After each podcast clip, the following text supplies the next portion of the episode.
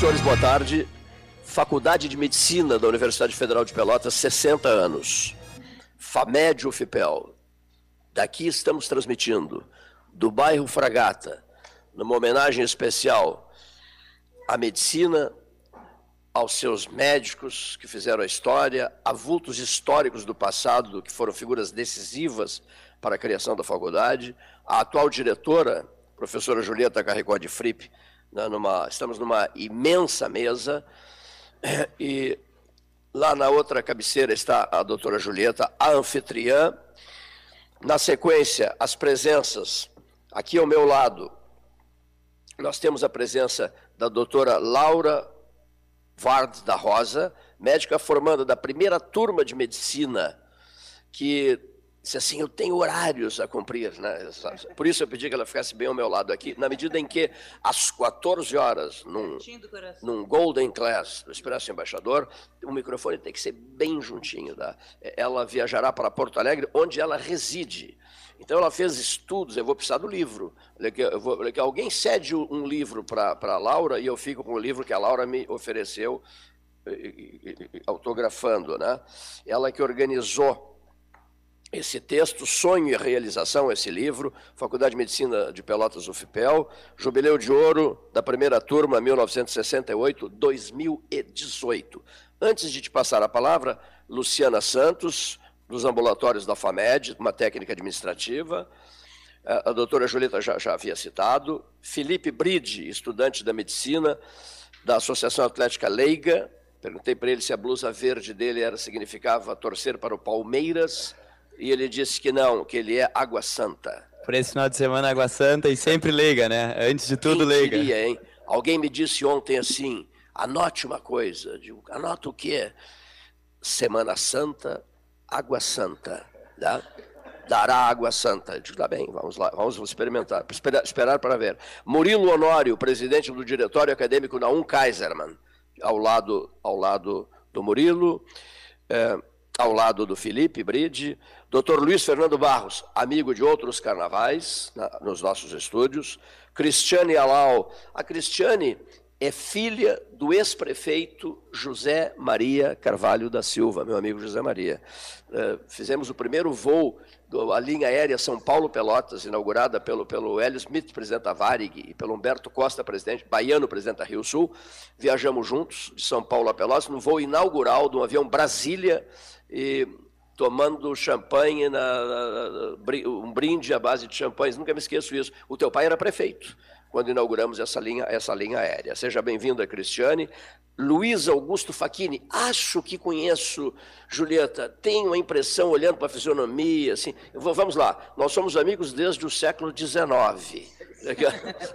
Ele foi secretário municipal da saúde, ele adora Pelotas, ele viaja uma barbaridade. E ele frequentou 13 horas de todos os tempos, né? Meu querido Luiz Augusto Facchini, aqui nos estúdios.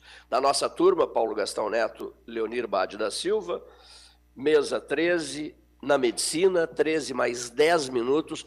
Antes da diretora falar, a, a diretora disse assim: eu repasso o meu espaço nesse momento para a viajante. A viajante, olha só Muito em, obrigada. Empresadíssima Laura. É verdade. Seja bem-vinda. Né?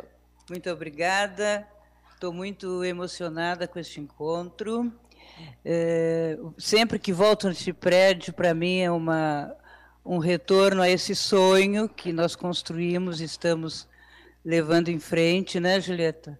Com todo essa, esse trabalho admirável que vocês estão desenvolvendo. Agradeço muito ao Cleiton e ao programa 13 horas.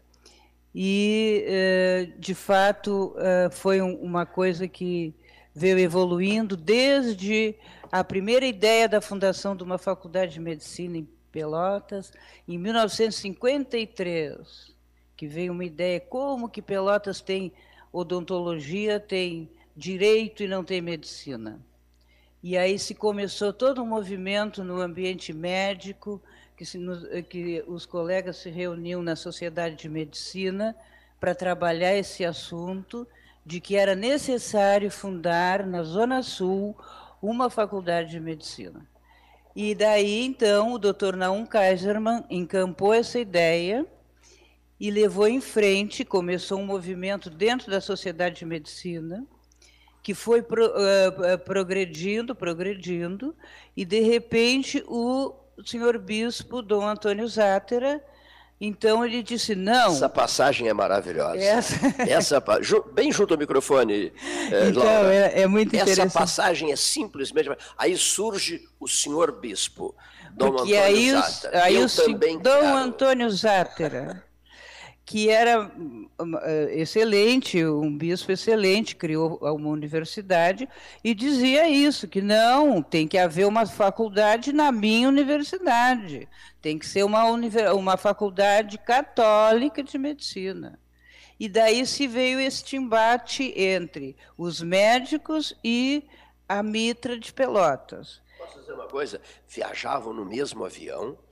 Olha aqui, ó, Dom Antônio Zatter e Naum Kaiserman. Né? O ministro da Educação os chamava em Brasília. Eles viajavam juntos, cada um defendendo a sua causa. E por quê? Porque e era civilizadamente, educadamente, muito, muito... se davam bem, tudo Sim, né? sim, muito amigos. Se fosse hoje, se fosse hoje, não sei o que aconteceria.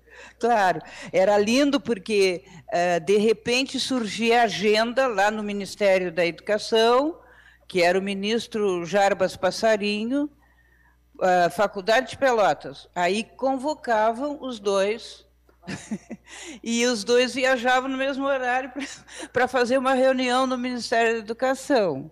E chegando lá, o, o, o, cada um defendia a sua tese. Eu tenho, o, o doutor Naum dizia, eu tenho toda a classe médica de Pelotas, todos se dispõem a trabalhar até se for necessário de graça mas é importante que seja uma, uma faculdade leiga. E o, o Dom Antônio dizia, mas é, mas é importante que eu tenha uma universidade, que já tem todas as outras faculdades, só falta a medicina. Então, ela tem que ser uma faculdade católica. Então, foi bárbaro, porque o, o, o, o Jarbas Passarinho, o ministro, disse: vocês vão ter que achar uma solução, vocês não vão poder seguir assim. Senão nós vamos ficar sempre nesse embate. E, e, o, e o doutor Naum virou-se para o Jarbas Passarinho e disse: Senhor ministro, dai a César o que é de César. Isso está na Bíblia, uh, Dom Antônio, está na Bíblia. Dai a César o que é de César. E daí o, doutor, o, ministro deu um voto que sim, que estava bem. E nessa altura o movimento era muito interessante em Pelotas, porque todas as associações, as sociedades, sociedades israelitas, sociedades uh, pais e mestres dos colégios, davam adesão aos médicos. Assim, os médicos têm razão. Era, era como assim, era uma, uma um, é como um pleito eleitoral com dois, duas facções. Né?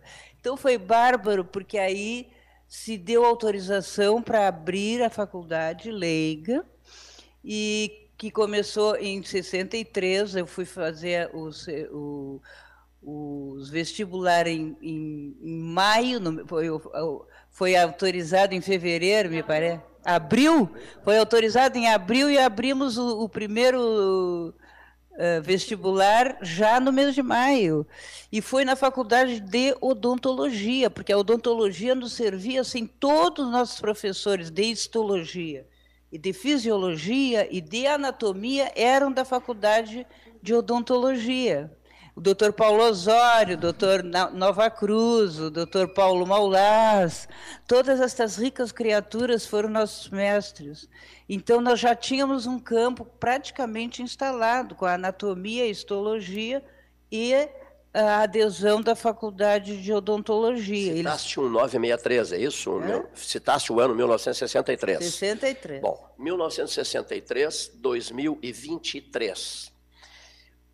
O ânimos, o entusiasmo, a energia, a capacidade criativa, ah, digamos assim, é, um clima favorável que energizava todo mundo lá e aqui, naquele tempo e agora, há diferenças? Olha, eu acho que há uma diferença no número, porque nós éramos pouquíssimos. Nós éramos, entramos 38 apenas no primeiro vestibular. Eu falo no estado de espírito Dos 38 eram só quatro meninas. O que nós sofremos tem que ouvir também que a, a, a colega quer saber o que que, é, o que que nos judiavam esses rapazes. Laura, a capacidade de mobilização das pessoas, o ah, entusiasmo das pessoas. Impressionante naquele, naquele ano 63 e em 2023. Há uma diferença? Não, é, é, é uma coisa fantástica, por isso que é muito emocionante, porque tem assim... Lá atrás, no tempo, era maior essa, essa essa energia não, pessoal? Era um absurdo que a gente passava, nós não tínhamos nada, gente. Nas férias nós tínhamos que ir fazer estágios em São Paulo, em Brasília, em, no Rio de Janeiro. Eu fiz a minha formação, eu era ginecologista e obstetra, fiz a minha formação em São Paulo. Eu tenho a colega Carmen Duarte está em Brasília até hoje. Então foi uma coisa assim que a gente, todas as famílias, as famílias entravam diretamente né, na, na torcida torcida, porque levar. E aí, afinal de cada ano, não se sabia se seguia no outro ano. Não temos certeza. Será que vai dar? Será que não vai dar? Então, era coisa muito interessante esse, esse, essa energia que tu falas, Cleiton. É uma coisa fantástica, que até hoje, quando eu entro aqui, esse salão aí é uma emoção, porque nós nos reuníamos aí com os professores, e às vezes a gente invadia, a... o doutor Naum era radiologista, e nós íamos lá na Beneficência e pedíamos uma reunião, ele nos atendia na, na sala escura, olhando o chapa, e dizia assim, parem, parem, que agora não posso, tá? Agora, ah, mas nós, doutor, nós queremos saber, porque o problema é que agora, que, como é que vai ser o ano que vem? O ano que vem a gente vai ver, agora eu estou trabalhando. E ele nos despachava, e era uma briga, assim, uma coisa... Observando esse prédio restaurado, aqui, muito bonito, tá etc, etc, etc, paraste ali, observaste, fechaste os olhos uns por uns instantes e te sentisse de volta a 63? A 1963. Ah, é. A emoção isso, forte, a emoção Por isso que eu não sabia nem se eu ia conseguir falar aqui e hoje. Porque eu já entrei aqui, já fico assim, o coração na mão. Mas eu disse ela, a descontração do 13 horas. É impressionante. Tal que não haverá problema nenhum é. nessa nossa conversa. Até vou sugerir. São tantos os presentes, tantos os convidados que nos honram com suas presenças. Nós estamos aqui homenageando a Faculdade de Medicina, os seus 60 anos. Eu vou propor a vários microfones sobre a mesa né, espontaneamente, eu vou deixar assim, à vontade de vocês, é, conversem com a Laura, por que a Laura em primeiro lugar? Por que a Laura Varde da Rosa em primeiro lugar? Simples, ela tem um ônibus pela frente, né? Ela tem um, uma é Pelotas Porto Alegre. Tem que seguir trabalhando lá. Ela tem que continuar questão. trabalhando em Porto Alegre. É. Então, minha prezada Ana Borges, seja bem-vinda, querida amiga. Olha aqui, ó. Então, assim, ó, fiquem à vontade. Vamos dar uma demonstração da, da, informalidade do 13 Horas, feito aqui da que Medicina, maravilha, aqui isso da é medicina muito bom. Fragata. Quem muito legal. quiser que erga o microfone e converse com a doutora Laura, ou não necessariamente com a doutora Laura, queira expor uma ideia, desenvolver uma ideia. Vou deixar livre aí, vamos ver. O rádio não pode ficar chiando. Né? Quem, quem quiser que. Vai para o segundo mais velho. Século XIX, século XIX, tá manifesta-se. Vou passar para o segundo mais velho aqui. um amigo meu do século XIX, doutor Luiz Augusto Facchini. Obrigado, obrigado. Que prazer eu vejo, cavalheiro. Ah, é, olha, uh, Cleiton, é sempre uma imensa alegria estar participando do 13 Horas, especialmente hoje, nessa data comemorativa. A Laura né, nos traz a, a memória de tantos elementos importantes que resultaram né, na nossa escola, e, e é um, um, aspecto marcante que ela mencionou a luta por criar uma escola no interior do Brasil, no extremo sul, num contexto né, de grandes dificuldades, de grandes limitações, de uma escola que foi marcada né, por todos os seus grandes avanços. Ela, desde o seu início, ela foi marcada por avanços. O primeiro avanço foi justamente constituir uma escola leiga, então, uma escola laica, né, que abrangia todos os tipos de confissão religiosa e de todos os tipos de posicionamento político na sociedade. Então, esse foi um aspecto altamente distintivo. O outro é o fato de se tornar, na sequência, uma faculdade federal. Então, uma faculdade gratuita, pública, democrática, de características né, inclusiva e trazendo para Pelotas né, uh, quadros não só entre os alunos, mas como entre os professores, de grande destaque em todo o país e até mesmo internacional. E o terceiro foi uma escola que protagonizou mudanças no currículo da graduação, na presença dos alunos na, em todos os espaços de atividade profissional, nas unidades básicas de saúde, no, nos bairros, nos hospitais da cidade, no pronto-socorro, nas UTIs, em todos os espaços a universidade está presente. Né? E ainda hoje ela se destaca mais por a sua pesquisa, pela sua pós-graduação de altíssimo nível, né, desde as especializações e as residências até os cursos de doutorado e mestrado muito reconhecidos. Então, a Laura nos traz à memória não apenas aspectos marcantes de quando a faculdade começa e já traz no seu embrião esses aspectos, como do que se materializou uh, né, em sequência. Dois Obrigado. registros, dois registros, prezado Faquini, de ouvintes. Um pede assim, ó, não, é, é, o pedido veio lá do bairro Areal, não esqueçam de falar nos anestesistas, né? viu, doutora Julieta? O segundo é um médico pelotense, Flávio Irigon Bolic, direto de Criciúma, Santa Catarina. Localize para o ouvinte, que muita gente ouve o programa de outras partes do, do país, localize o prédio da Faculdade de Medicina, nós sabemos bem, né? Agora, localize para esses outros ouvintes. Quem localiza? Te encarregas disso, Laura? Ou a Julieta fará isso? É a Julieta. Julieta, er, erga o seu microfone e diga onde a senhora está, é, qual a distância do centro, localize o prédio, etc, etc, então, etc.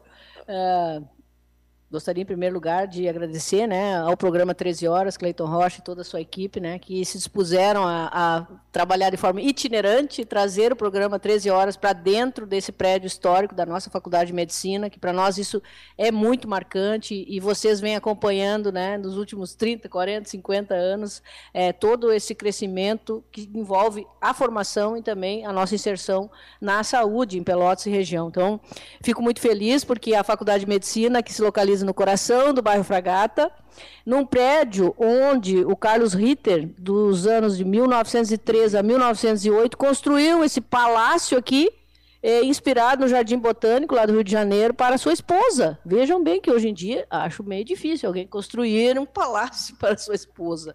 Enfim, ele construiu para ela. E o nome a não dela... ser que tenha muito dinheiro e ame muito. É, acho que é as duas coisas. Então ela, é, ela se chamava Augusta e por muito tempo aqui se chamava a Vila Augusta. E como era muito bonito, né, com toda uma vegetação, ele abria nos finais de semana para a população poder visitar, passear aqui no, nesse espaço que só tinha esse prédio. Então, fica no bairro Fragata, a cerca de dois quilômetros do, da área central, mas é no coração desse bairro que atende aí em torno de 100 mil pessoas, né? Que a gente pouco depois da Coca-Cola, da, da, é ligado à Coca-Cola, próximo da rodoviária de Pelotas, também é, outro lugar estratégico aqui, o quartel. Sim, ó, fica espremido entre a Coca-Cola e o quartel, ah. isso aí. E então, está num lugar muito estratégico, né, numa avenida de grande movimentação, que é a Avenida Duque de Caxias, que liga o centro até a BR-116 ali. Um bairro com 100 mil pessoas, né? Um bairro com 100 mil pessoas. 100 mil e aqui pessoas. a gente tem, então, a Faculdade de Medicina, os ambulatórios, o futuro hospital aí, né, muito, muito próximo. Município, muito município invejaria inveja, invejaria não, inveja o Fragata, né? Pelo número de habitantes, né? Sim, bairro cidade, é, bairro um, cidade. Realmente é um bairro cidade, né? É. Bom, e Borges de Medeiros entra em cena. O quê? Com o prédio. No, ah, sim! Instituto de Higiene Borges de Medeiros. Então, o Carlos Ritter morreu. Né? E esse Deus, prédio, em 1928, foi destinado para funcionar, então, o Instituto Borges de Medeiros, onde tinha produção de vacinas e muito estudo sobre zoonoses, inclusive com uma parceria com o Instituto Butantan. Depois, lá na década de 50, a, o prédio foi definitivamente doado para o IPES, que é o instituto que, então, começou todo o debate aí para a construção da nossa Faculdade de Medicina, lá na década de 50, 1955, se não me engano, uhum. com a presença do ex-governador Leonel Brizola, né, que assinou e chancelou ali a criação da Faculdade de Medicina Brizola, através do IPES. que depois veio aqui na gestão do reitor César Borges e fez uma palestra aqui no auditório da Faculdade de Medicina, concorridíssima, diga-se de passagem, aquele Brizola das Brizoletas. Daqui a pouco a gente fala sobre isso. Né? O Brizola das Brizoletas, doutor Oscar, vice-prefeito, etc., médico, cirurgião, enfim, foi a Porto Alegre com uma, uma mala, uma valise, trazer as brisoletas para a implantação da Faculdade de Medicina. Eu achando que eram umas dançarinas. Eu, quero dizer para a Laura, a Laura está tá, tá roteirando, nos falando sobre toda a história da medicina, acaba de sentar-se ao lado dela eh, um professor que, que a doutora Julieta Carreconde de Fripe queria muito que estivesse aqui. Ah, tá? sem é dúvida. Queria muitíssimo que ele estivesse aqui e ele chegou em instantes. Ele, ele foi diretor desta casa, três vezes reitor da Universidade Federal de Pelotas, foi, foi o reitor que mais tempo ocupou a reitoria da universidade, e, e, é, e é teu convidado, não é, Julieta? Sim, nosso, nosso convidado aqui, a gente, eu insisti com o César que ele deveria estar no 13 horas e também na, hoje às 18 horas na nossa solenidade né, de, e eu quero, de eu comemoração quero 60 anos. que ele foi meu professor junto com o professor Mário Coutinho, o doutor Mário Coutinho, que era nosso mestre de neurologia. Era fantástica a nossa. A, no, a, nossa, as nossas aulas de neurologia. Grande amigo César. E o César nos acompanha há anos, né, César? Não sei se tu queres falar um pouquinho antes sobre de, o professor. Antes de ele falar, eu só quero dizer que esse prédio histórico, lindo, maravilhoso, foi pintado a última vez há 30 anos atrás, justamente na gestão do professor César quando ele era reitor. A vez que pintaram foi na gestão do reitor em 1993 é ou 2 por aí. Ele, ele foi reitor? Foi, ah, sim, como diretor. Não. Reitor foi 93, 94, 95, 96. Tu tá sem o nome. Foi em 93, então. 93. Então foi em 93. A última vez que o prédio da medicina foi pintado foi na, na, na primeira reitoria do César Borges, em 1993. Tá? E agora, esse restauro para as comemorações dos 60, do, dos 60 anos. Professor César Borges, boa tarde. Bem, boa tarde. Eu quero cumprimentar a todos é, na figura da diretora, professora Julieta, e também dizer que é uma satisfação estar com vocês aqui, relembrando coisas daquela época em que eu ingressei na, na faculdade de medicina, uma vez que é, eu não sou eu não sou egresso da faculdade de medicina. Eu invadi a faculdade de é. medicina para ser professor e fui ficando. É, e conforme aqui a doutora Laura comentou, que assistiu algumas aulas minhas. Na realidade, eu vim aqui acompanhando meu chefe, que era o doutor Mário Coutinho, que foi Grande um dos professor. fundadores da faculdade. Verdade. É, é, ele era uma figura excepcional, excepcional. Uh, extremamente estudioso, cuidadoso e bondoso, embora ele não, não, não aparecesse ou não aparentava muito essa qualidade que ele era tinha. Um gentleman. E extremamente educado. E o Coutinho vinha aqui todos os sábados dar aula aqui na faculdade. Ele vinha de Porto Alegre e dava aula aqui. Eu acompanhava o serviço de neurocirurgia do, do Mário Coutinho lá em, na Beneficência em Porto Alegre porque eu queria fazer neurocirurgia. Uh, é óbvio, né? Então, ele me abriu as portas da beneficência, a partir daí, uh, isso é uma história mais longa, mas eu fui embora para a Inglaterra fazer a, a residência, a pós-graduação, e ao retornar eu queria ficar em Porto Alegre, ele queria também que eu ficasse no serviço. Mas até que um dia o Dr. Non Kaiserman, eu não sei o que deu nele, ele foi a, é, me chamou aqui para uma janta com o Mário Coutinho. E eu não sabia o assunto, o Mário Coutinho não quis me dizer o que se tratava. Isso é bastante folclórico, nem se justifica falar agora, mas rapidamente. E aí o, o, o Coutinho, então, me convidou para jant, um jantar, e o Naum disse assim, eu quero que tu venhas para Pelotas. Eu digo, eu não posso porque eu tenho que ficar em Porto Alegre no serviço de neurocirurgia. Não, mas aqui o salário vai ser melhor. Claro que ele sempre usou esse jeito, e, e ele sabia que minha família era de Pelotas, eu gostaria de retornar só por isso, mas vim dar algumas aulas aqui.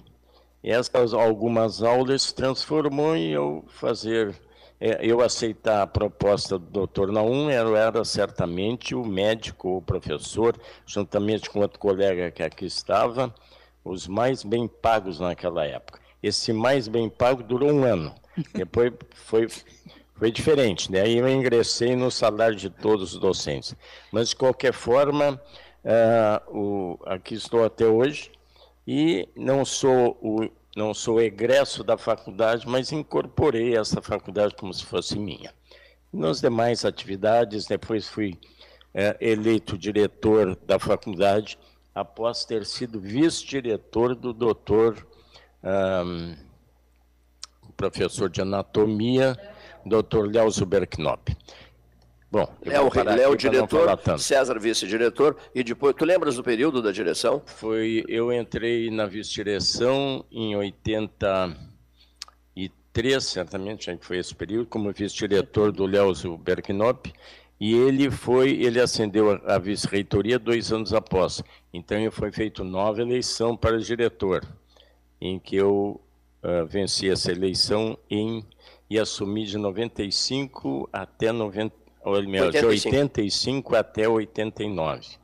Essa foi a única eleição que eu participei que eu não votei em mim. Foi uma eleição que eu ganhei por unanimidade menos um. Eu não votei porque eu achava que ficava feio votar em mim. Claro que isso aí depois eu aprendi que não é bem assim. Eleito por unanimidade, é? 85, unanimidade, 89. não tinha mais outro candidato, ninguém Sim. quis, sobrou eu. Olha aqui só, o doutor Mário Ferreira Coutinho nasceu em? O, ah, ele nasceu em Pelotas. É mesmo, ele é. foi morar em Santa Vitória, Santa toda Vitória. a família de lá, mas Filho ele era de Pelotas. De Pelotas é. Ele recebeu uma homenagem durante o teu período de reitor, né? Sim, é, quando, quando eu estava no segundo mandato da reitoria, não sei exatamente a data, posso ver depois, entre 2005 a 2009, nós é, inauguramos, construímos o, o pronto-socorro, que seria pronto-socorro da Faculdade de Medicina aqui embaixo, que era o antigo paliteiro. Depois explico por que o paliteiro. Então, ah, naquele prédio que foi, foi inaugurado, com a presença do professor Naum, que já estava aposentado, e também o Mário Coutinho. E o Coutinho foi, eh, inaugurou um núcleo de neurodesenvolvimento que nós criamos aqui na faculdade, que era para os alunos, ou melhor, para as crianças autistas, sobretudo as crianças autistas, e crianças que tivessem desenvolvimento, deficiência de desenvolvimento ao longo da infância. Portanto, isso foi criado e colocado o nome do Mário Coutinho, foi inaugurado Uh, foi ministro, dado o nome foi, dele, mas da, foi inaugurado pelo ministro da Saúde. da Saúde, que na época era o Alexandre, era o Alexandre Padilha, que hoje é ministro de Assuntos Institucionais detalhe, da Presidência e, e da República. Uma das presenças era do nosso doutor Danilo Rolim de Moura, estava presente Exatamente. nessa cerimônia. Era, era, o sonho, sonho dele, né? é, era o sonho o Danilo. Danilo foi que me inspirou e insistiu que eu fizesse a homenagem ao Coutinho.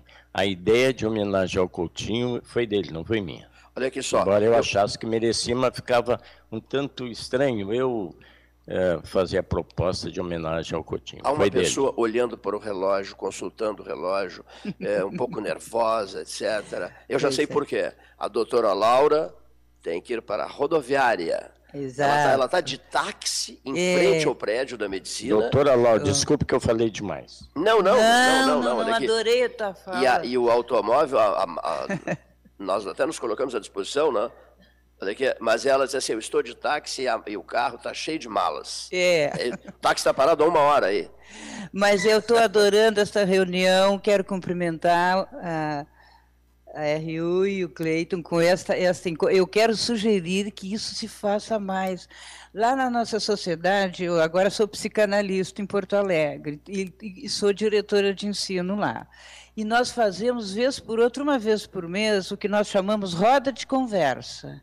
E, é, e não tem, não tem uh, roteiro prévio, a gente chega e vai falando o que está acontecendo. E, e, é maravilhoso isso que a gente está fazendo aqui, porque a gente está atualizando toda a, a nossa história, revivendo toda a criação desta linda faculdade que cada vez que eu entro é uma emoção para mim, eu fico muito emocionada.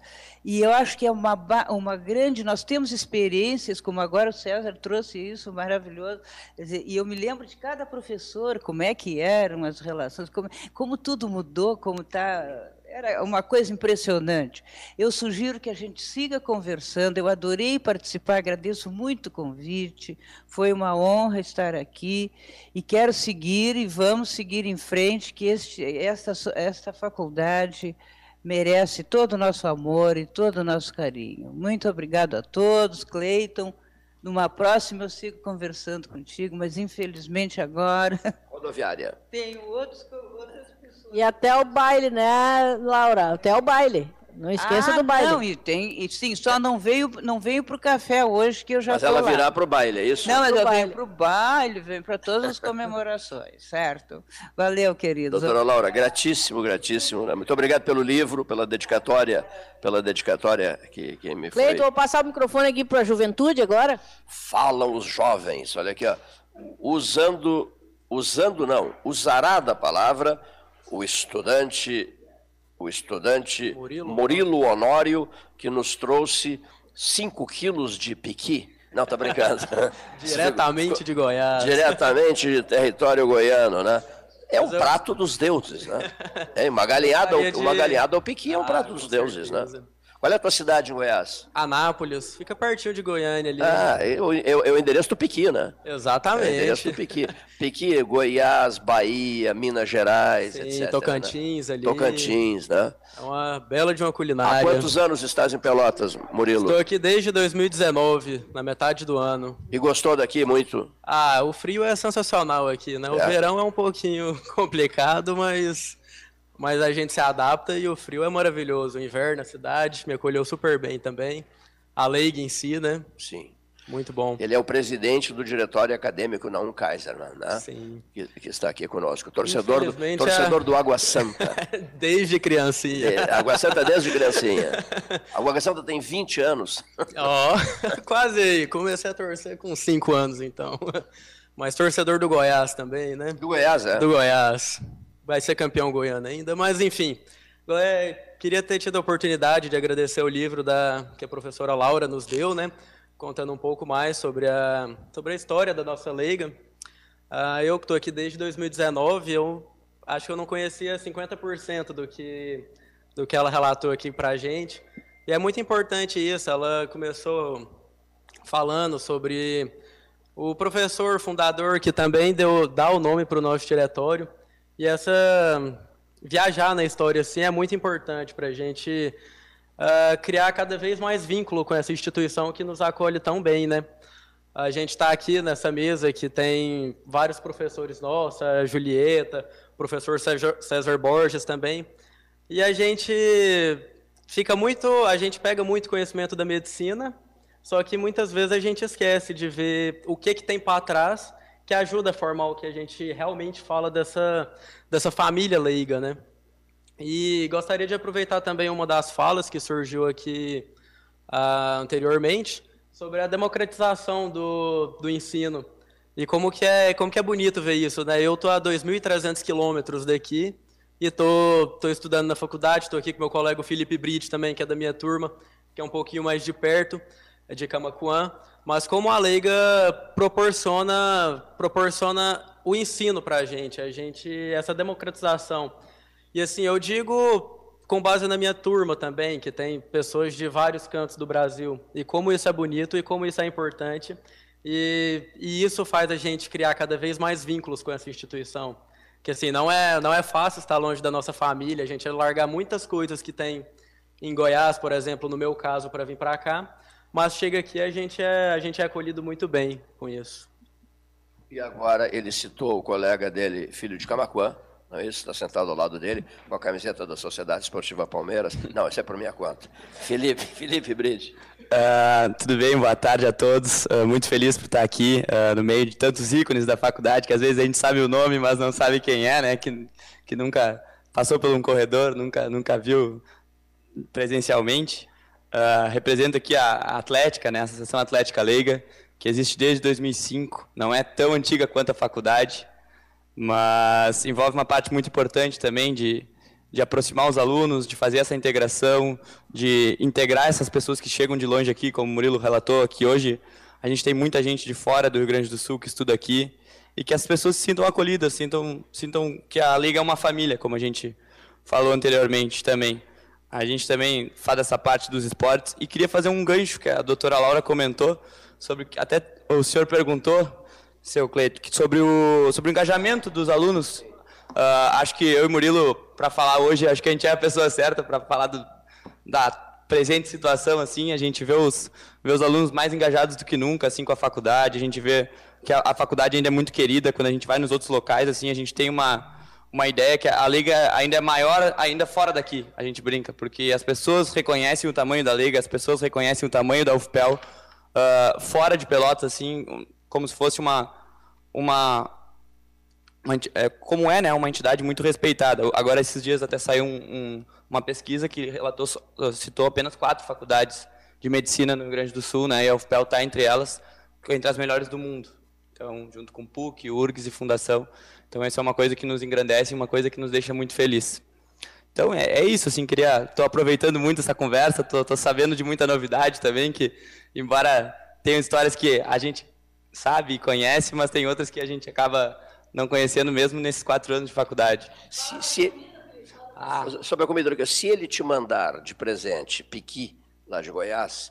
Eu é, te repasso. O que que, muito obrigado. Mas o que que o que que Camacuã retribuiria? Com o que?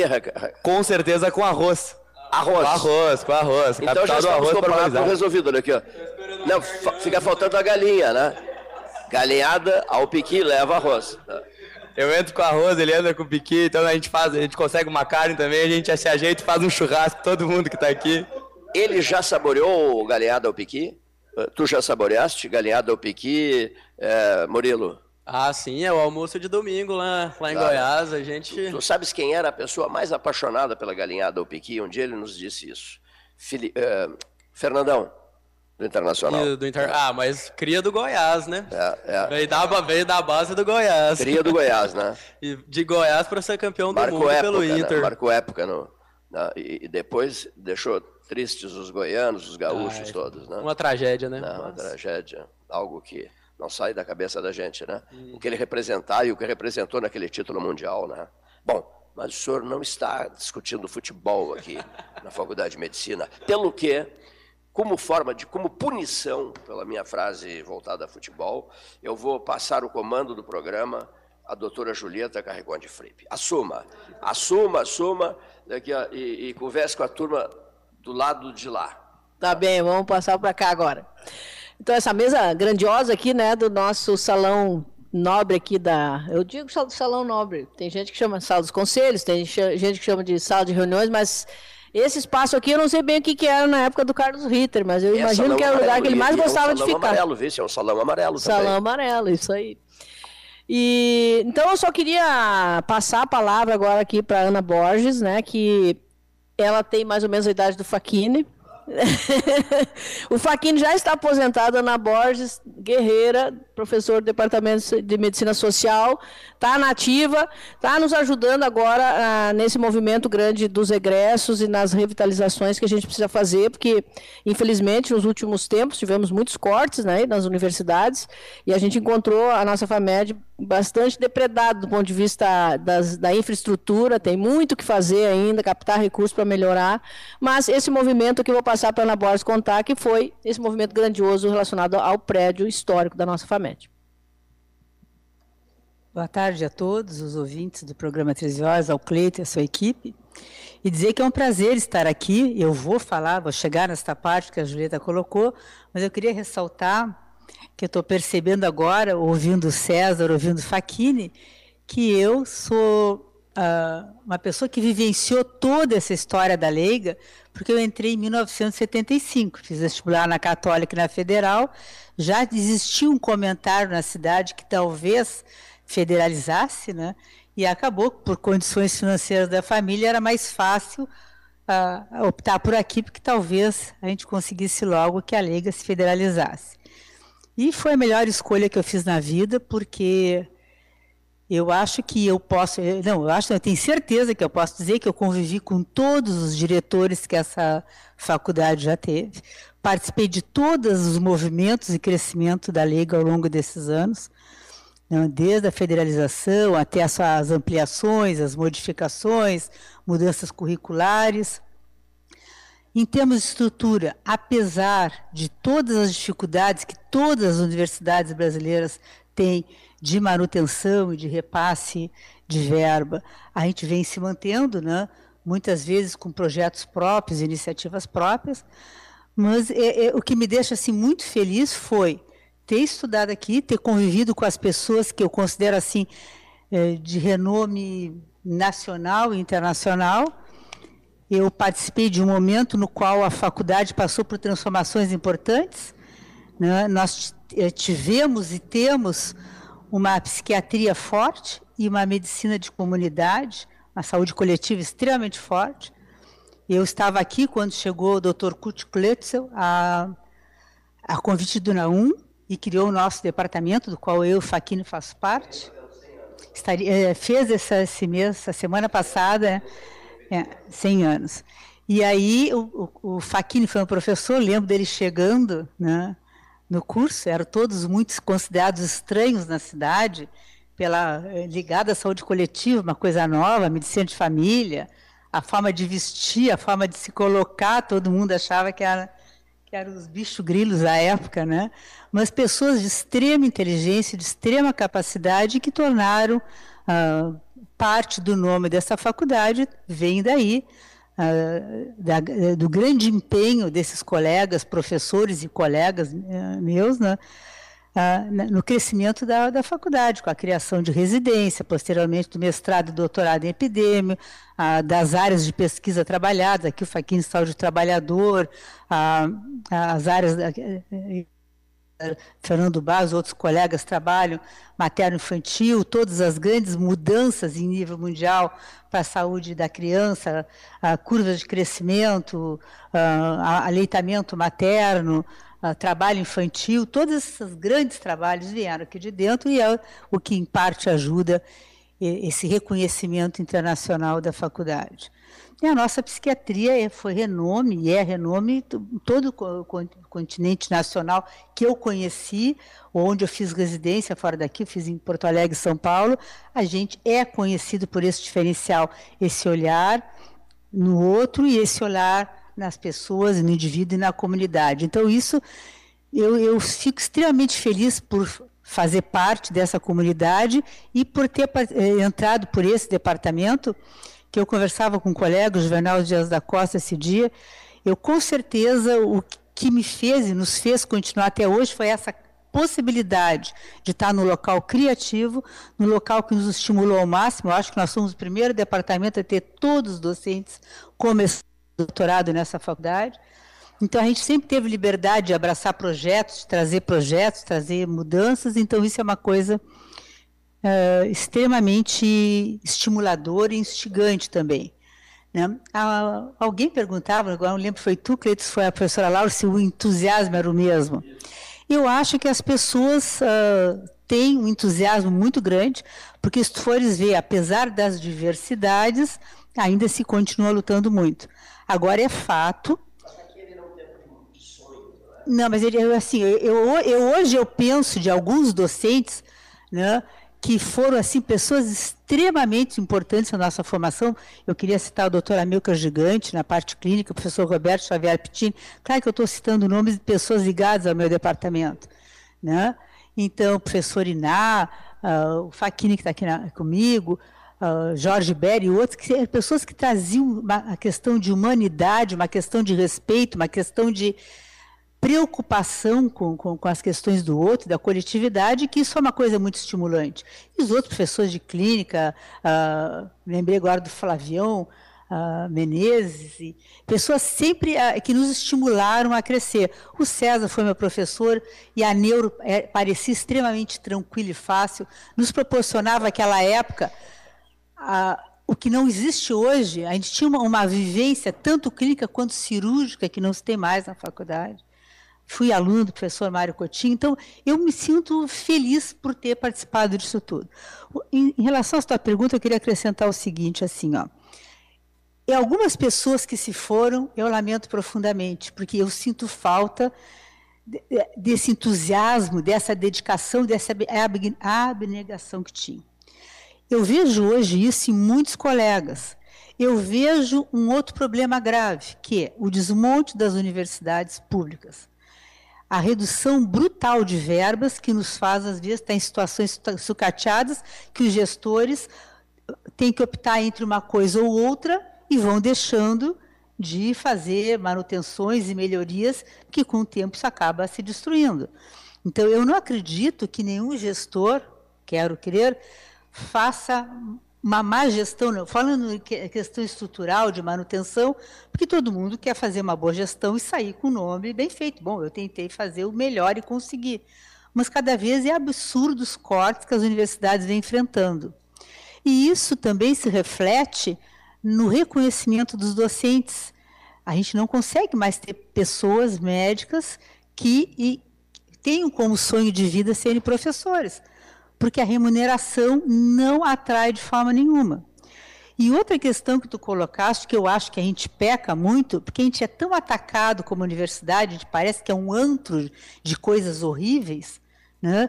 e ninguém se dá conta de tudo que se faz no dia a dia, tanto na área assistencial, quanto na área de pesquisa, quanto na área de projetos, quanto na área de mudança, inclusive, de uh, programas de governo e programas sociais. Então, eu acho que seria realmente importante a gente fazer mais divulgação do que se faz. Porque tá, eu tenho certeza que a comunidade pelotense não tem a real noção de tudo que a gente vem realizando no, no serviço. E não gostaria de terminar de quero duas coisas. Eu trabalho desde que aqui entrei nas unidades básicas de saúde do Departamento de Medicina Social, que é uma experiência única no Brasil, pelo seguinte: todo o staff que lá está são de pessoas uh, contratadas, concursadas pela Universidade Federal de Pelotas, desde a recepção até a equipe de enfermagem, assistente social, nutricionista e professores. Os professores têm parte da sua carga horária integralmente lá dentro, e são eles que são os médicos da comunidade. E essa é uma experiência única que até os colegas podem comentar. Então, e a gente vem lutando, porque a cada gestão dependia da boa vontade da gestão ou do entendimento do diretor, e, e, e, e, da questão municipal. Então, a gente vem sofrendo, assim, uh, sempre lutando para conseguir melhorias e nos manter em locais adequados ou minimamente habitáveis, como se diria, para ter o atendimento que se gostaria à população. Em relação a essa comemoração dos 60 anos, eu acho que a Lega só tem a comemorar. Uma coisa que, desde o lançamento, há um ano atrás... Não, isso, isso aí dizer, é só uma coisa.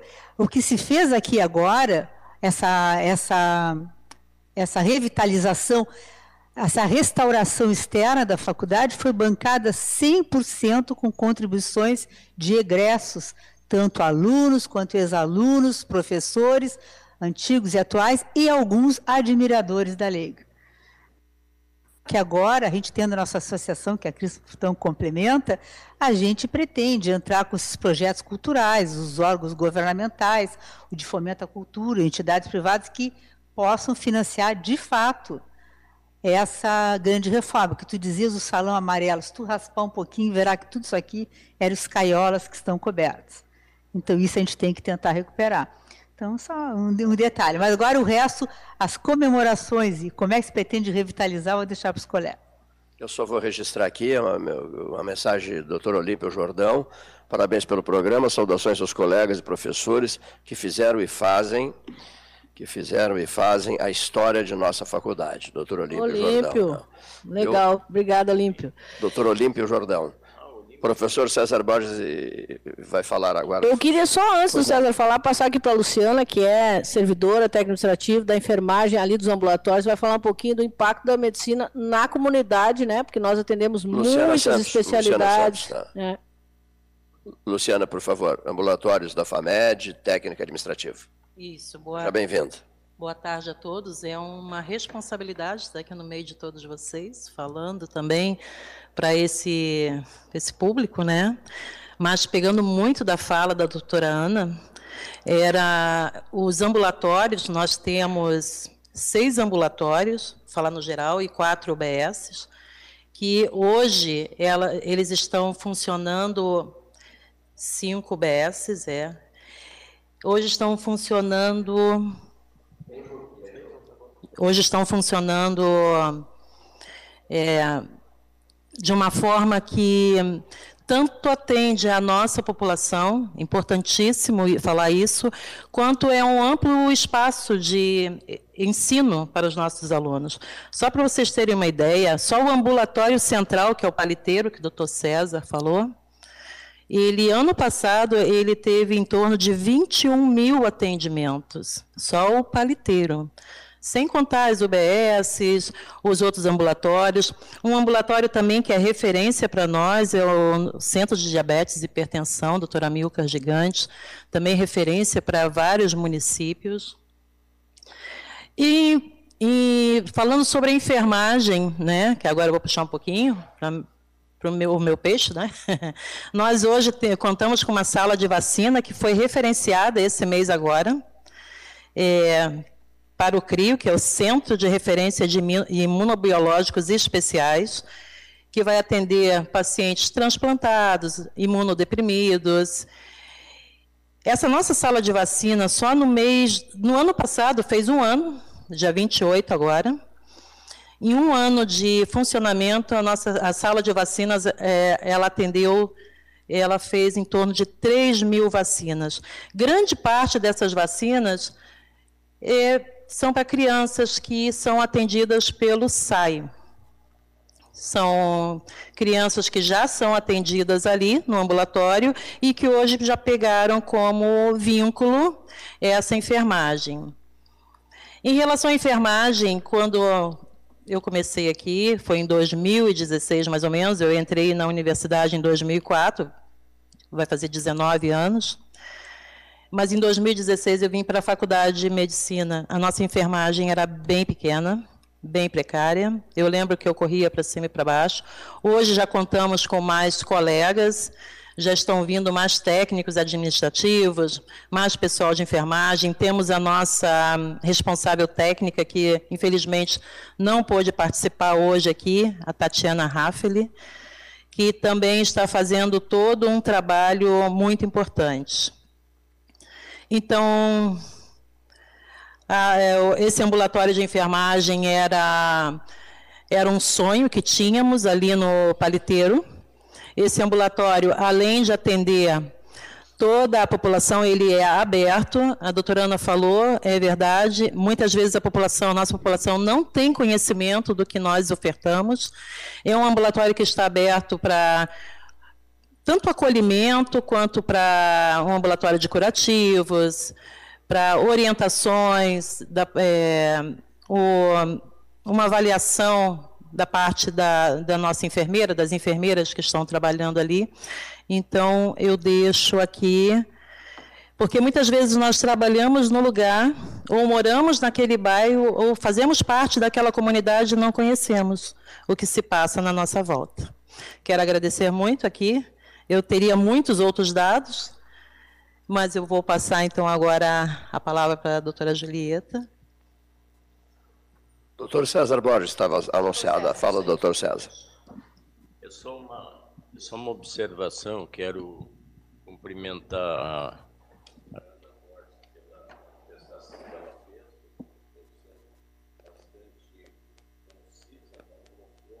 depois da nossa da nossa universidade e um aspecto muito importante que ela falou, que certamente é, pouca gente fala, é nessas dificuldades econômicas pelas quais passa a instituição, é claro, as nossas universidades como um todo, e a Faculdade de Medicina tem sofrido e continua sofrendo muito isso.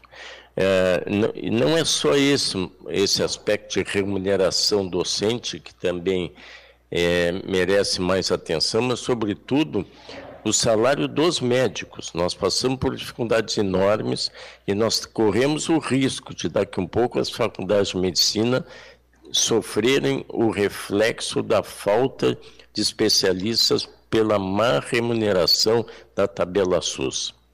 É, eu me, me, dei o trabalho de ver a tabela SUS é, e observei que, por exemplo, um parto um parto, uma cesárea melhor, é paga ao médico especialista 150 reais. Uma traqueostomia, que, que para os ouvintes que não sabem o que se trata isso, é uma abertura da traqueia no pescoço que deve ser feito em caráter de urgência, senão a pessoa morre por falta de ar, o ar não penetra no pulmão. Isso é pago ao médico 40 reais. E uma neurocirurgia, vou comentar a área, uma das nossas áreas, que é a neurocirurgia, abrir um crânio para remover um coágulo numa urgência é pago 365 reais ao neurocirurgião. Isso quando é pago, porque os hospitais muitas vezes não pagam os médicos. Isso ocorre com muita frequência em Pelotas. Por que não pagam os médicos? Não é calote não paga os médicos porque não conseguem sustentar o hospital, a não ser que esses recursos sejam, sejam transferidos para a manutenção dos enfermeiros, dos técnicos de enfermagem, com o pessoal de higienização e assim por diante, alimentação, etc. Então, o SUS é extremamente importante para todo o país. Todos aqueles que é, criticavam o sistema único de saúde, hoje compreende quão importante ele é no momento em que houve essa pandemia do Covid. Muita gente morreria, certamente, se não existisse o SUS. Porém, ah, é preciso que seja dada uma atenção a esse aspecto econômico que pouca gente fala. É claro que os nossos dirigentes, eu já vou parar de falar nisso, mas é claro que os nossos dirigentes do governo federal não têm nem tempo para olhar essa tabela, que é coisa pouca para tantos problemas que um governo enfrenta. Mas certamente nós temos que nos unir, como fazem outras outras profissões, os advogados são exemplo disso. A OAB é uma pessoa extremamente unida, uma corporação unida, o que não ocorre com os médicos. Nós temos que pensar nos jovens médicos que estão se formando e nos velhos que estão que têm que trabalhar, não conseguem se aposentar porque os recursos ainda são pequenos, para sustentar a família, etc. Então, eu parabenizo a, a, Ana por ter trazido um assunto que me deu chance de falar nesse outro que eu acho extremamente importante para todos os médicos, estudantes de medicina e, e toda a comunidade. É isso aí. Obrigado, Cleiton. César Borges, ex-reitor da Universidade Federal de Pelotas, três vezes reitor, é, presente a essa mesa de debates uh, aqui na, na sala da direção da Faculdade de Medicina da Universidade Federal de Pelotas. Algumas pessoas, prezadíssima, prezadíssima senhora diretora, doutora Julieta Garregon de Fripp, ainda não fizeram uso da palavra. Cristiane Alau, seja bem-vindo. Boa tarde a todos. Que prazer tê-los na nossa casa. E a gente chama de nossa casa porque o dia que a gente entra, a leiga começa a ser nossa casa e nunca deixa de ser. Eu trabalhei muito lugar por aí, na minha formação, nos meus plantões, e era uma coisa incrível. A gente se encontrava, eu sou da Leiga, pá, tu é da Leiga? Virava assim, amigo de infância. E passamos por muitas dificuldades por todos esses anos, grandes desafios, como toda instituição pública, mas a força motriz da Leiga é o trabalho humano é o trabalho dos professores e dos técnicos que aqui estão.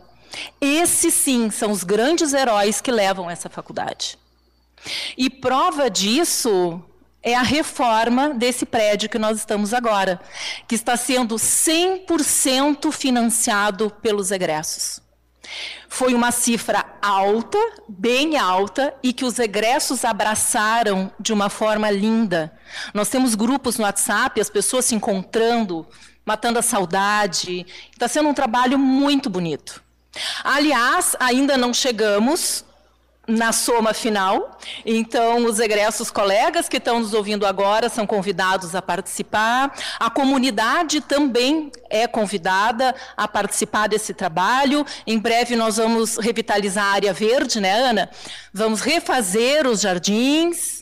Então, todos convidados a participar.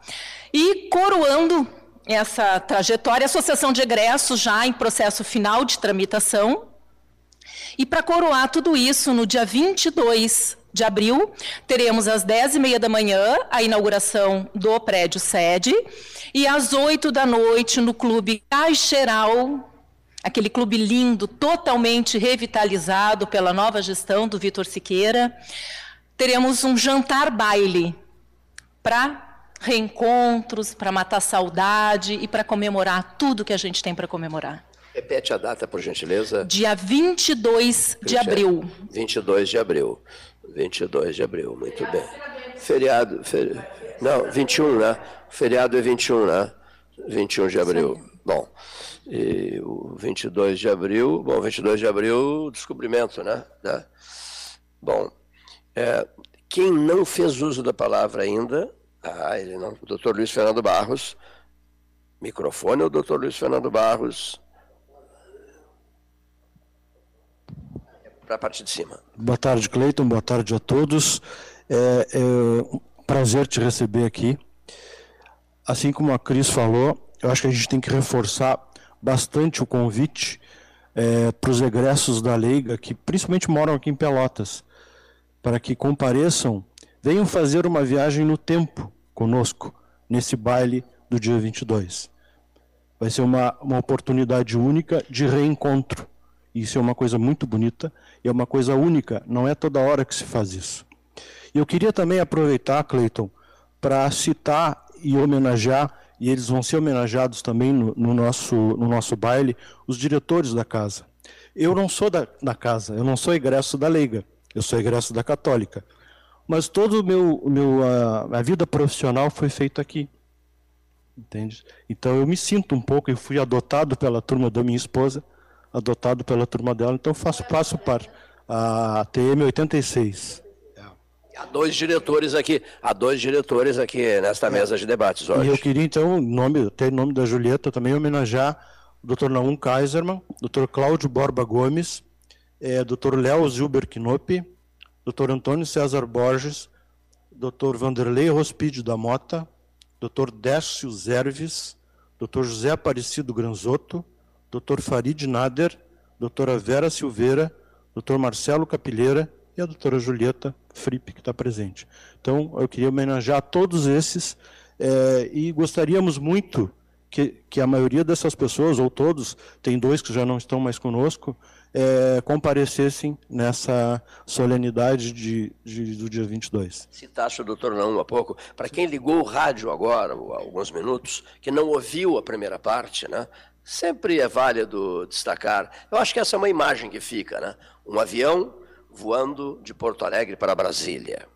No interior desse avião, um Kaiserman e do Antônio Zatter. Não estavam um ao lado do outro, né? Olha aqui só. Chamados por, por Jarbas Gonçalves Passarinho. Eu quero uma medicina, diz o doutor Naum Kaiserman. Eu também quero uma, diz o Antônio, Zatter. E essa fase foi maravilhosa, né? A energia deles, o entusiasmo deles, a determinação deles. Cada um queria a sua medicina.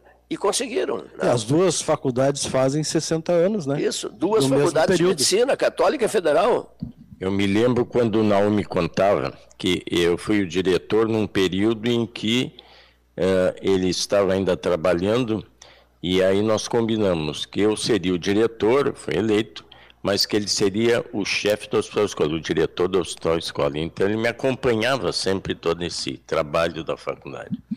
E era estranho, mas aí ele me contou que quando, e está citado inclusive no livro, eu acho, nesse livro aí, que ele tinha uma dificuldade enorme de conseguir aprovação o decreto né, de, de, criação da faculdade, que ele ia a Brasília, ia muitas vezes no Congresso, ficava sentado ali na beira da Casa Civil, na porta da, da Casa Civil, e as coisas não andavam. E ele disse para mim: quando a gente é administrador, a gente tem que fazer isso. senão a gente não consegue nada. Eu aprendi essa lição com ele. E quando eu fui reitor, eu fiz muito isso. E ficar sentado lá batendo na porta insistindo. E se consegue muita coisa. Mas também depende da sorte e das, de algumas amizades. E nessa sorte, o Naum, o Naum é, encontrou um amigo dele, um colega que ele conhecia, lá no Congresso. E deu o recado: olha, eu não estou conseguindo aprovar o, o processo da, da faculdade. E ele diz: não, não, deixa um pouquinho que eu vou falar com Leonel Brizola. Na época, o Brizola era deputado, não era mais governador, era deputado federal. Então, ele, o sujeito falou: não, deixa que eu vou falar com o, com o Brizola. E rapidamente ele falou com o Brizola e o Brizola disse: é, eu ainda vou arrancar esse processo hoje do, do presidente. Claro, o presidente era o cunhado dele, João Goulart. E ele conseguiu à noite passar o, recado para o Goulart e no dia seguinte ele estava com, com esse processo assinado. Então, isso ele contava dizendo que a gente não pode desistir de bater na porta e insistir. Eu aprendi e copiei algumas vezes isso lá em Brasília, que eu acho que dava muito certo. Seria bom que os nossos dirigentes continuassem fazendo essa tática. E depois tivesse a oportunidade de homenagear o Brizola aqui. Ah, sim, né? sim. Aqui uma palestra do Brizola maravilhosa, auditório superlotado, etc. É interessante essa passagem do Leonel de Moura Brizola e João Belchior Marques Goulart. Né? Hoje eu converso com, eh, com o presidente, o presidente era parente. Né? E era pré-golpe, né? Pré-golpe de 64. Qual era a frase aquela? É, Cunhado não é, cunhado não é parente, né? não era isso?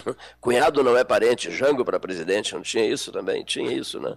Lá, lá atrás no tempo, né? não é isso? O, o Cleiton, é, é, maravilhosa a, a, recordação né, que o César nos traz e que está evocando aqui, certamente. Né?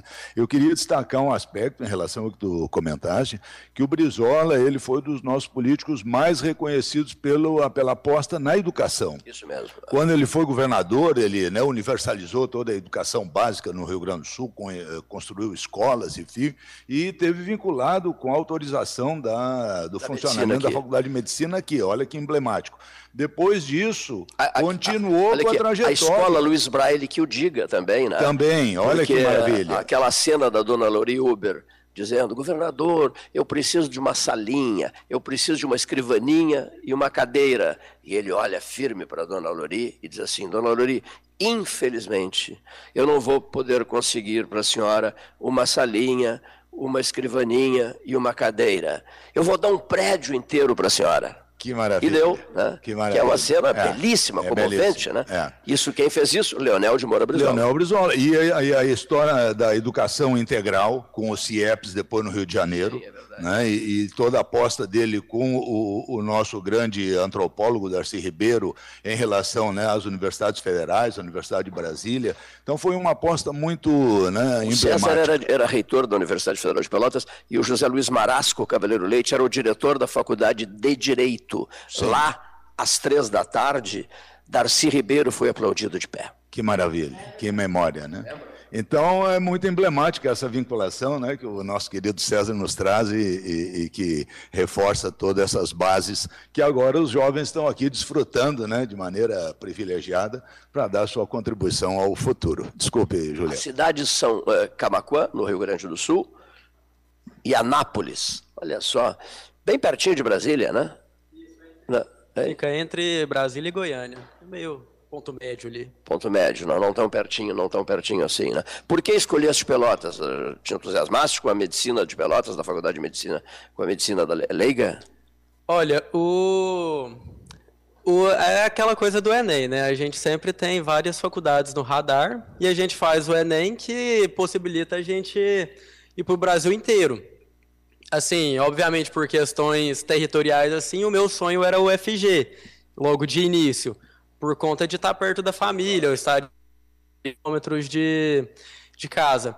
Mas Pelotas sempre foi uma da, das faculdades que sempre esteve no meu radar. Se a gente parar para. É uma pergunta importante: estava no radar ou Com nem certeza. cogitava? Não, estava. Não, estava. Radar, Se a gente parar para analisar, a gente, é, todo estudante que está no pré-vestibular hoje ele joga ali a Folha de São Paulo, ranking das universidades federais, né?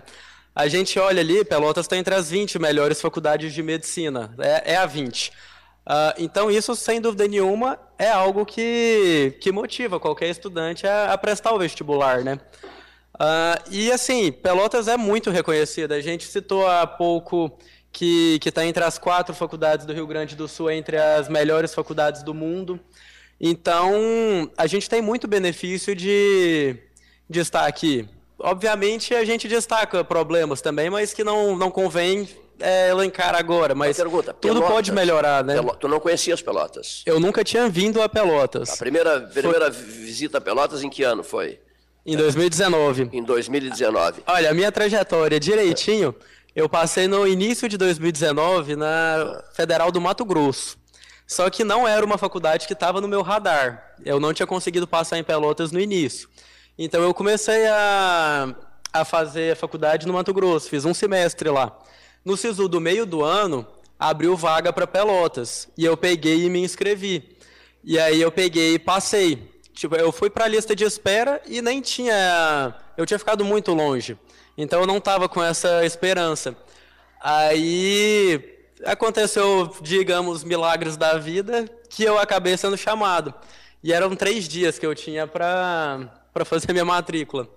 Eu peguei e pensei, poxa, eu não vou falar pro meu pai, que senão é perigoso ele falar não deixar eu desistir de, da, da UFMT, porque eu já estava um semestre. Peguei o ônibus, vim para Pelotas, fiz a minha matrícula aqui, liguei para o meu pai. Pai, passei na, na Universidade Federal de Pelotas, estou cancelando minha matrícula na, na UFMT. E a reação dele qual foi? Qual foi? Qual foi ah, meu pai veio e falou, ah, meu filho, que bom. Meu pai achou que eu estava no Mato Grosso ainda, né? É. Que eu iria vir para Pelotas. Já, já estava em Pelotas matriculado. Olha aqui, o senhor presidente do diretório acadêmico, não, Kaiser Murilo Honório, que está ao microfone. Isso. Qual foi a primeira impressão da cidade de Pelotas? A primeira impressão, como, como é frio. é outra história. É outra história engraçada também. Que, que cidade bem fria, é?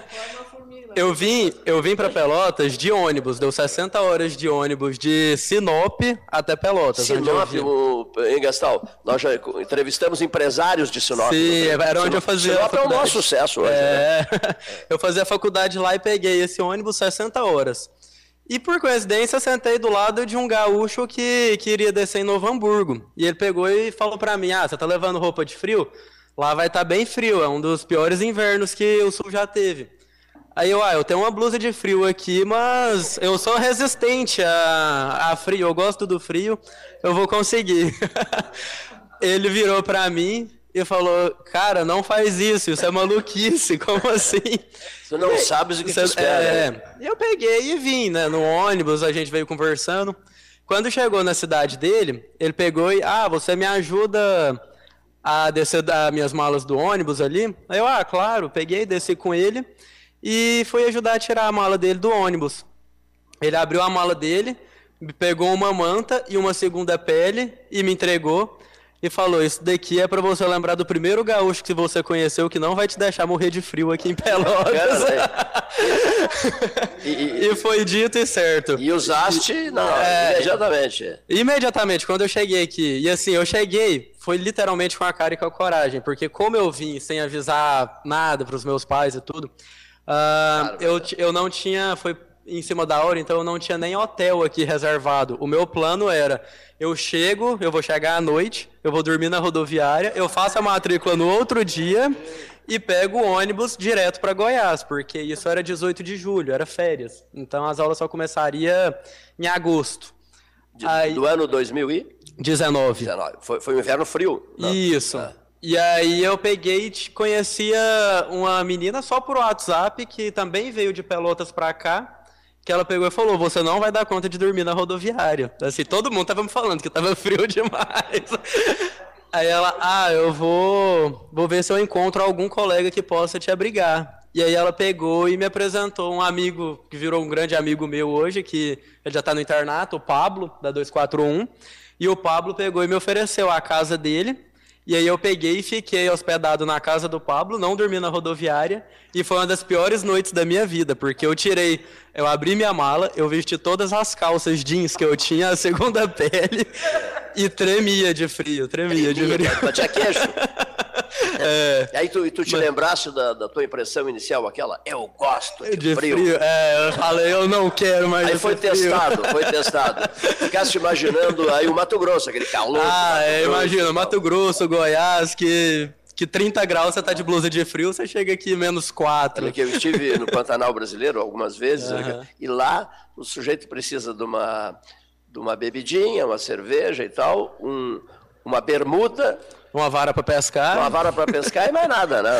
Nem blusa precisa, né? É. Pelas temperaturas altíssimas de Corumbá. Aqui. Professor César Borges, eu queria levantar uma questão. Há pouco a doutora Julieta Carricon de Fripe disse assim, prestou uma homenagem a ex-diretores, a figuras importantes na história da universidade, e o fez em relação ao professor Amilcar Gigante, né, que é também desta casa. Né? Então eu queria aproveitar e fazer um registro aqui, aproveitar a presença do ex-reitor, professor César Borges, para lembrar que a antiga Casa de Saúde Santa Teresa foi por ele transformada em Centro de Pesquisas Pesquisa em, em Saúde. Saúde Amilcar Goeneixe Gigante, ou Hospital Amilcar Gigante, né? O antigo Santa Teresa. É, de repente, muita gente não sabe, não lembra, ou não convém lembrar, etc. Sim, né? é, isso foi feito. É, lamentavelmente, o gigante havia falecido, então a homenagem foi feita é, foi uma, uma homenagem póstuma. Mas eu achei no dia do era... médico, não. e faleceu no dia do médico, Sim. doutora Milka. E aí uh, eu tomei a decisão, eu achava que era importante que aqueles, aquele centro de pesquisa em saúde uh, levasse o nome de alguém que tivesse prestigiado a, a medicina social. Então, entre as pessoas que trabalhavam e que tinham trabalhado aqui, professores, tinha o Kurt, e tinha por Skletzel e o Gigante. Mas eu achei que era importante que fosse o Gigante, que já havia sido o reitor da universidade, nada mais justo que então fosse o Gigante. Então eu tomei a decisão pessoal de baixei a portaria ah, fazendo homenagem ao gigante, colocando o nome dele naquele prédio que não pôde ser o hospital escola da universidade. Não foi possível. O, o objetivo da professora da reitora que me antecedeu uh, era fazer ali o hospital escola, mas não havia possibilidade de fazer um grande hospital porque as normas, a legislação em Pelotas impede que naquela naquela, naquele local, no centro da cidade, seja feito um edifício de 10 andares, como era o nosso plano na, na, do bloco de internação do Hospital Escola. Portanto, nós tínhamos que mudar o objetivo da, daquelas instalações. Então, foi ali feito, o, colocado o nome de Centro de Pesquisa em Saúde, quando, na realidade, também abriga outras áreas, né? como abrigou por um período a hemodiálise, o Centro de Hemodiálise, e também a área de diabetes e hipertensão. Mas, na realidade, nada mais justo que homenagear a figura do professor Amilcar Gigante. Eu, Eu queria fazer um gancho dia. aí no prédio, nesse prédio. É. Tu me permite, Cleito? Pois fazer não, um só, gancho. Só posso dizer uma coisa? Eu lembro muito daquela da cerimônia realizada na parte da manhã, foi muito bonita, tocante a cerimônia, e lembro do doutor Dinar Gigante presente, né? Ex-diretor do Banco do Brasil, mano do doutor Amilcar, veio, discursou e tal naquele dia. Pois não, pois não. Então, eu queria fazer um gancho aí na fala do César em relação ao prédio, né, do Amilcar Gigante, e atualizar um pouco, porque essa viagem no tempo foi maravilhosa aqui, né? Uma viagem no tempo mesmo. E tem tantas outras coisas que a gente precisa falar, né? Mas eu penso que o tempo aqui está. Agora está. Não sei quanto tempo a gente tem ainda. Mas. Senhor Leonir Bade da Silva, quantos minutos? Dez minutos. Tá. Eu queria atualizar um pouco do, do, hoje, do estado da arte da nossa Faculdade de Medicina, hoje, né? Então, é, então fez 60 anos a Faculdade de Medicina, mas de 10 anos para cá nós temos mais dois cursos. O curso de Medicina, que já formou mais de 6 mil desde que começou, em 1963. o curso de psicologia e o curso de terapia ocupacional. Então, esses três cursos hoje são fundamentais, né, no sentido de enaltecer a importância até da interdisciplinaridade. Temos muitos desafios, dentre eles, talvez criar um, um mestrado envolvendo redes e linhas de cuidado, porque hoje nós temos pessoas doutores de notório em todos os nossos departamentos. Nós temos seis departamentos Departamento de Materno Infantil, Departamento de Saúde Mental, Departamento de Clínica Médica, Departamento de Cirurgia Geral, Departamento de Medicina Especializada e Departamento de Medicina social, óbvio. Medicina social, que eu estava olhando para achei que já tinha falado. Então, esse, nesse, esses departamentos foram criados todos na década de 70, né? Então, tem mais de 40 anos, pessoas de notório saber, alguns aposentados, como por exemplo Faquini, que está aí indo, indo e vindo a Brasília, lá contribuindo muito agora com esse novo governo, né? No sentido de captar é, mais projetos e levar uh, o conhecimento que tem para que a gente possa enaltecer ainda mais políticas públicas no SUS, né? O Faquini, quando esteve é, na ativa aí em, no governo Dilma, se não me engano, na época do próprio Padilha, desenvolveu muita pesquisa né, na, no sentido de diagnosticar as necessidades de saúde, principalmente no contexto da atenção primária à saúde. Então, agora eu estou muito entusiasmada com o, Faquini, meu mestre, né, que foi meu, orienta, meu orientador tanto no mestrado quanto no doutorado, né, de que a gente vai é, retomar essas políticas com o apoio dos universitários, com o apoio das universidades. Então, eu quero dizer que nós, nos tempos atuais, nós temos temos aqui 1.050 estudantes, 600 e poucos estudantes de medicina, 200 e, e quase 300 de, de psicologia e mais um, poucos da terapia ocupacional. Temos 125 professores, e temos 115 servidores técnicos administrativos. Todo mundo né, engajado, claro, cada um nos seus espaços, mas no sentido de melhorar o ensino, a pesquisa, a extensão e principalmente qualificar o campo prático da formação dos nossos estudantes. E quero finalizar a minha fala, depois vou passar para o Faquini, a questão do novo hospital escola, César. Agora vamos dar as mãos de novo, né, César? Porque tivemos uma um momento muito ruim em relação à, à redução do número de leitos, né, infelizmente. Infelizmente, é, no governo ah, que passou agora, é, a definição da IBCR-SED foi de reduzir ainda mais o quantitativo de leitos e a, com o apoio da gestão local, isso foi muito negativo, porque a gente já tinha conseguido retomar aquele projeto inicial lá do César para chegar nos 364 leitos, e houve a redução chegando a 175, né, agora em 2019. E aí nós assumimos a direção da faculdade em 2021 e colocamos a faculdade de medicina dentro desse debate, meio um pouco forçado, mas conseguimos sensibilizar e negociar para que chegasse a 250 leitos, mas sempre que 160. E nessa agenda que tivemos lá na IBSER agora, com o ex-ministro Arthur Quioro, o Arthur Quioro disse o seguinte: se vocês mostrarem que a região realmente precisa, nós estaremos disponíveis para retomar esse projeto. Né? Então, é uma pena, porque muito tempo foi perdido em relação a isso, mas nós estamos na luta aí para resgatar isso nesse governo, que eu acho que vai ser possível. Deixa eu apenas acrescentar uma coisa aí sobre o Hospital Escola, sobre o Uh, várias coisas podia ser dito, mas eu gostaria de dizer que uh, é, é, extremamente importante o novo governo, que é parte do governo anterior, que nos ajudou a conseguir 122 milhões para a construção do Hospital Escola e que se perdeu por causa, lamentavelmente, por uma questão administrativa da universidade, em que quem nos sucedeu não quis tocar adiante o projeto e se perdeu tudo. Lamentavelmente, tem que ser dito para que as pessoas saibam a verdade. Então, a empresa que foi que ganhou a licitação para a construção da obra veio aqui, fez apenas o início de um canteiro de obras e essa empresa faliu. Em seguida, tinha que ser feita a licitação.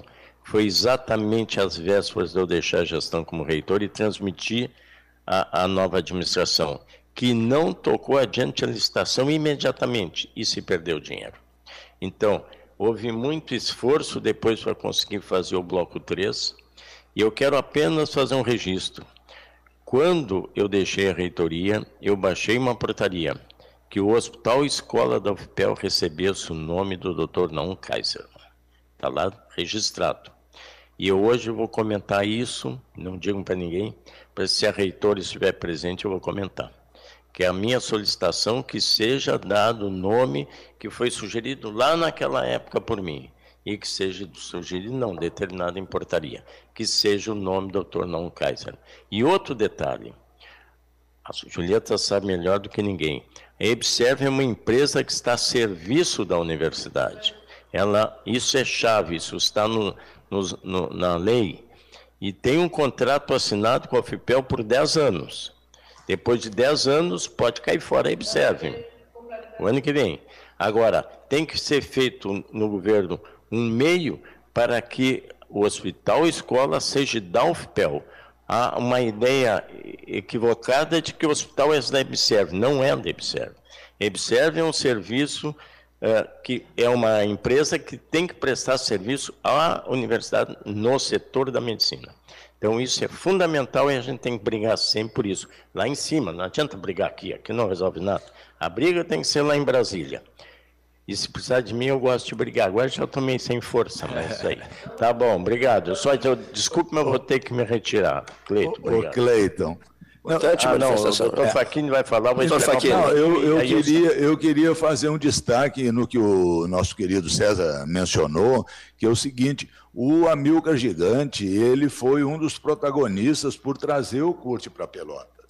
Então, a homenagem que tu fizeste, que todos nós fazemos, evidentemente, ao Amilcar Gigante, ela é, é, mais do que justa, e evidentemente que o Amilcar ele protagonizou, ele era muito amigo do Naum, né, amigo do Curte, e possibilitou que a gente tivesse na Universidade Federal de Pelotas, na Faculdade de Medicina, um, um líder, um, um, pesquisador à época que era um dos mais reconhecidos no mundo na área de esquissomose.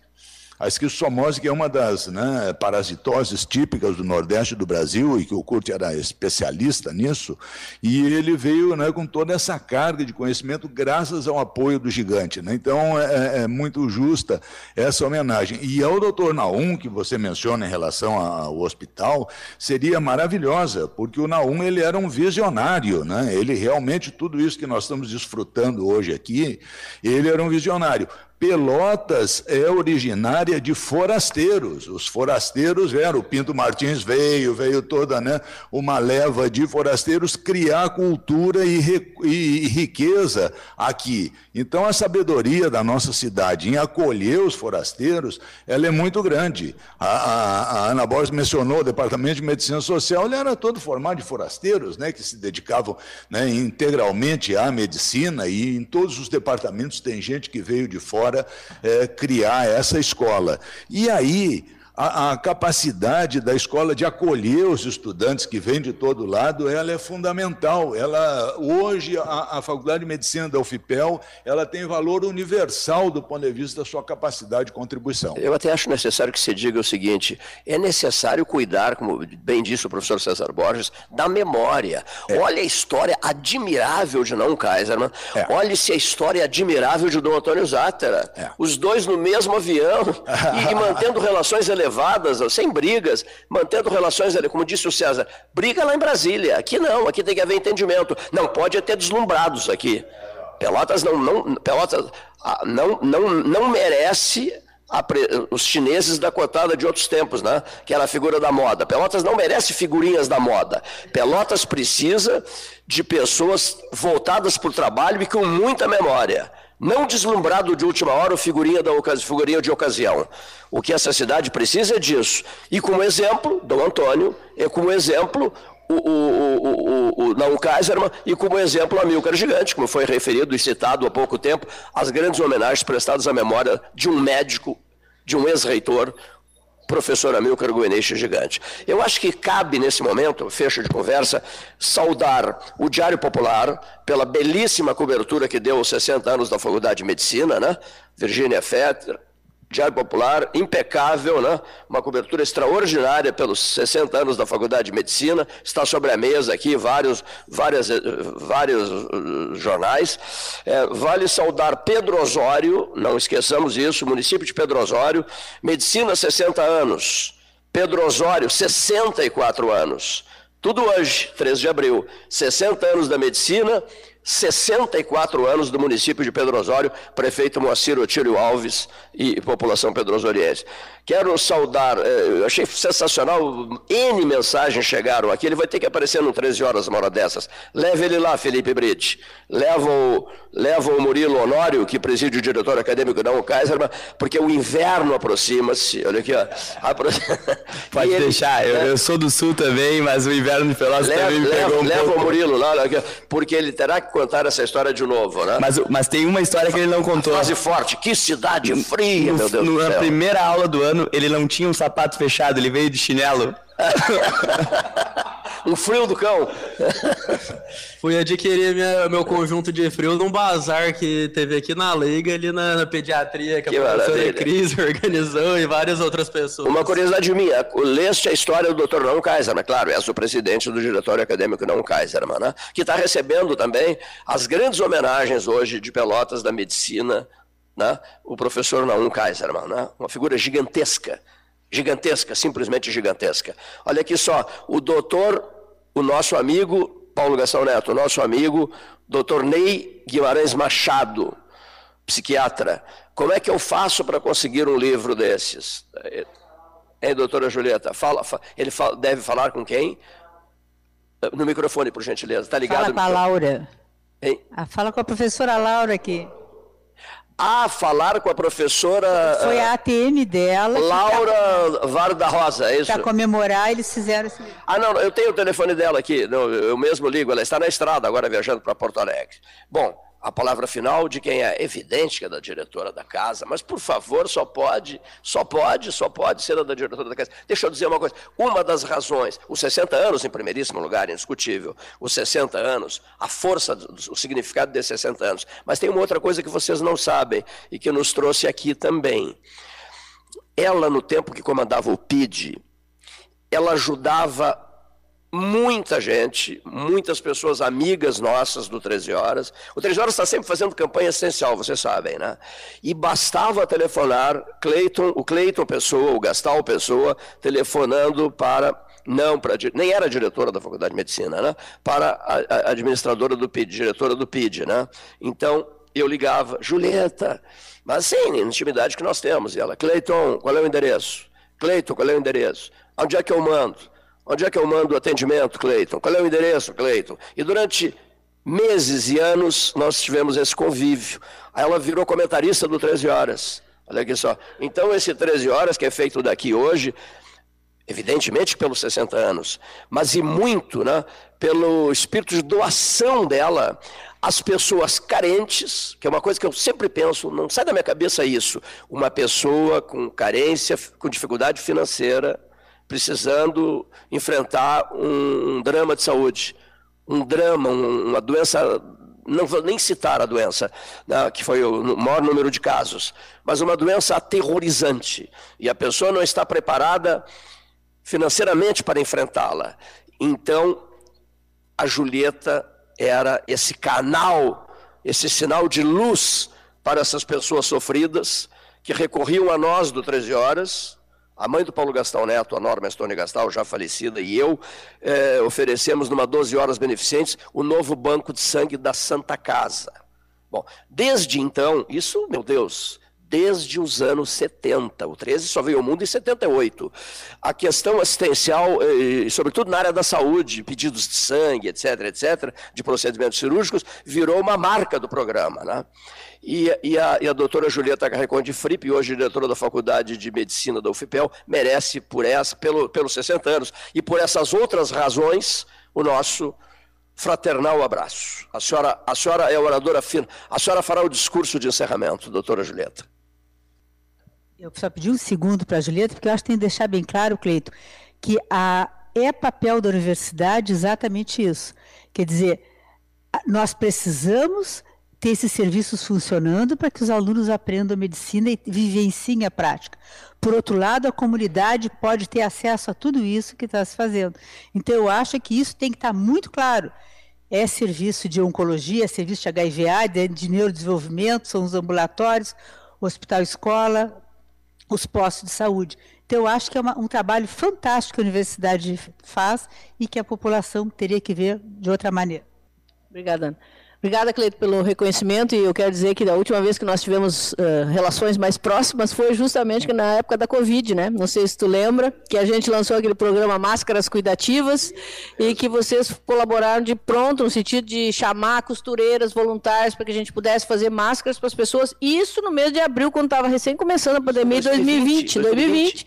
E nós distribuímos com 60 costureiras voluntárias todos os insumos doados, né? Tecido, linha, tudo que precisava para fazer as máscaras, confecção, mais o time que ia entregar as máscaras e pegar nas, nas casas delas, mil máscaras na cidade. E na primeira onda da Covid, ela foi mais achatadinha porque as pessoas tiveram consciência de usar a máscara muito precocemente. A gente foi muito para as periferias, para as populações indígenas, distribuiu muita máscara e, e, o programa 13 Horas ajudou bastante naquela sensibilização das costureiras voluntárias.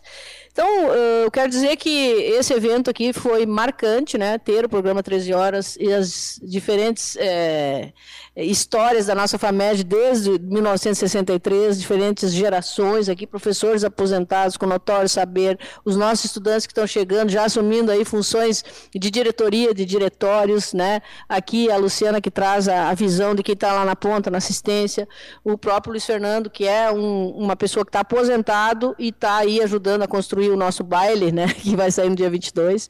Eu quero destacar que hoje é o dia dos 60 anos e hoje ali no auditório às 18 horas terá uma solenidade com presença de toda a nossa comunidade, eu espero que venha, que participe, também autoridades da cidade, porque a Faculdade de Medicina ela impacta na cidade e na região, então nós importamos, a Faculdade de Medicina importa. Então, portanto, precisamos manter essas relações externas muito próximas, no sentido de levar aquilo que a gente já faz para a comunidade, mas também de trazer de lá para cá aquilo que a gente pode precisar em termos de projetos e captação de recursos. E a última frase, eu quero deixar aqui o um agradecimento imenso aos nossos egressos, aos nossos professores que atualmente atuam ainda uh, laboralmente aqui na FAMED e os técnicos por essa doação que fizeram na, no restauro desse prédio, porque isso resgatou a autoestima. Aí o pessoal diz, ah, mas o telhado está com goteira. Não, mas não importa. O pessoal queria revitalizar a fachada externa e foi um trabalho que está sendo um trabalho muito difícil,